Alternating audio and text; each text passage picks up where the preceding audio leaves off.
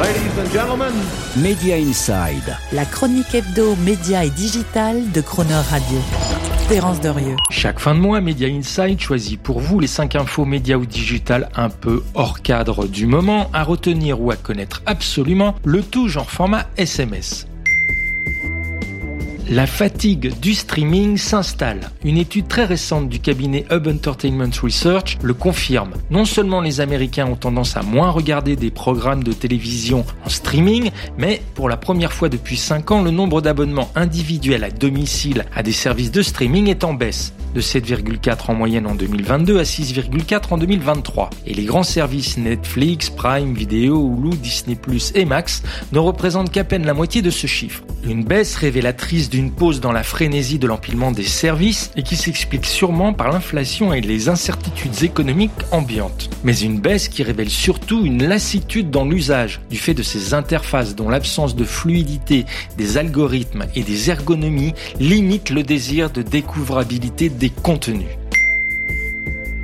Post-binge blues ou encore post-binge funk. C'est le nouveau néologisme anglais pour caractériser cette sorte de malaise, de trouble, voire même de stress qui s'empare de vous juste après avoir fini de binger tous les épisodes de votre série préférée et que vous vous demandez ce que vous allez bien pouvoir regarder ensuite. Un mal qui affecterait, selon une étude Plex One Poll détaillée par le New York Post, presque un adepte de streaming sur deux, et qui se termine en général, si l'on en croit toujours la même étude, par s'avachir devant des séries valeurs sûres et easy watching à la Modern Family ou Grey's Anatomy. Avec Amazon, plus besoin de forfait mobile. C'est selon Bloomberg la dernière idée d'Amazon qui réfléchit à inclure gratuitement un forfait mobile dans son abonnement Prime. Amazon serait ainsi en discussion aux États-Unis avec Verizon, T-Mobile et Dish sur ce projet. Une offre ligne mobile inclus qui, si elle était lancée, serait tout simplement canon. Certes, un abonnement Prime aux États-Unis coûte 139 dollars par an, mais ce serait à comparer avec les 60 dollars mensuels du moindre abonnement mobile. Bref, le prototype d'une offre churn killer est ultra fidélisante. Amazon encore.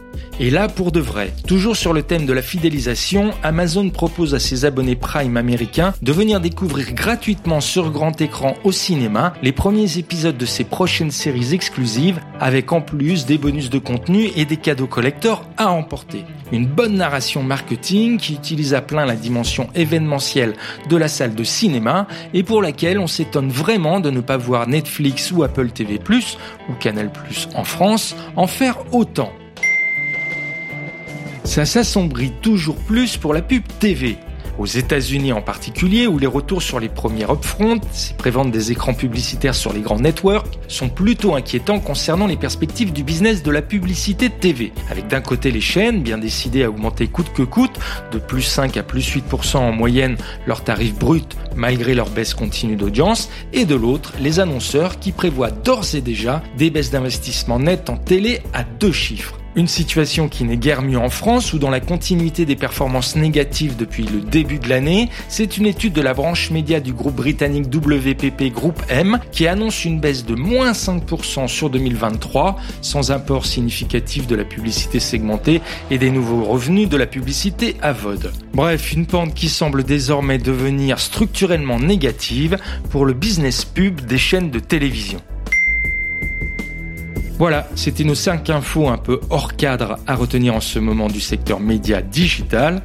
Et surtout, c'était notre dernière chronique de la saison 2022-2023 sur Crooner Radio et dont vous pourrez retrouver les meilleurs en rediffusion pendant tout l'été. Rendez-vous donc pour plus de Media Inside le 4 septembre prochain sur Crooner Radio, tous les mercredis à 7h45 et 19h45. Et d'ici là, comme on dit dans la neuve langue bienveillante, bel été, jolie météo et plein de smiles pour vous avec vos essentiels. Media Inside. Terence Derieux, tous les mercredis à 7h45 et 19h45 et à tout moment en podcast. Cronerradio.fr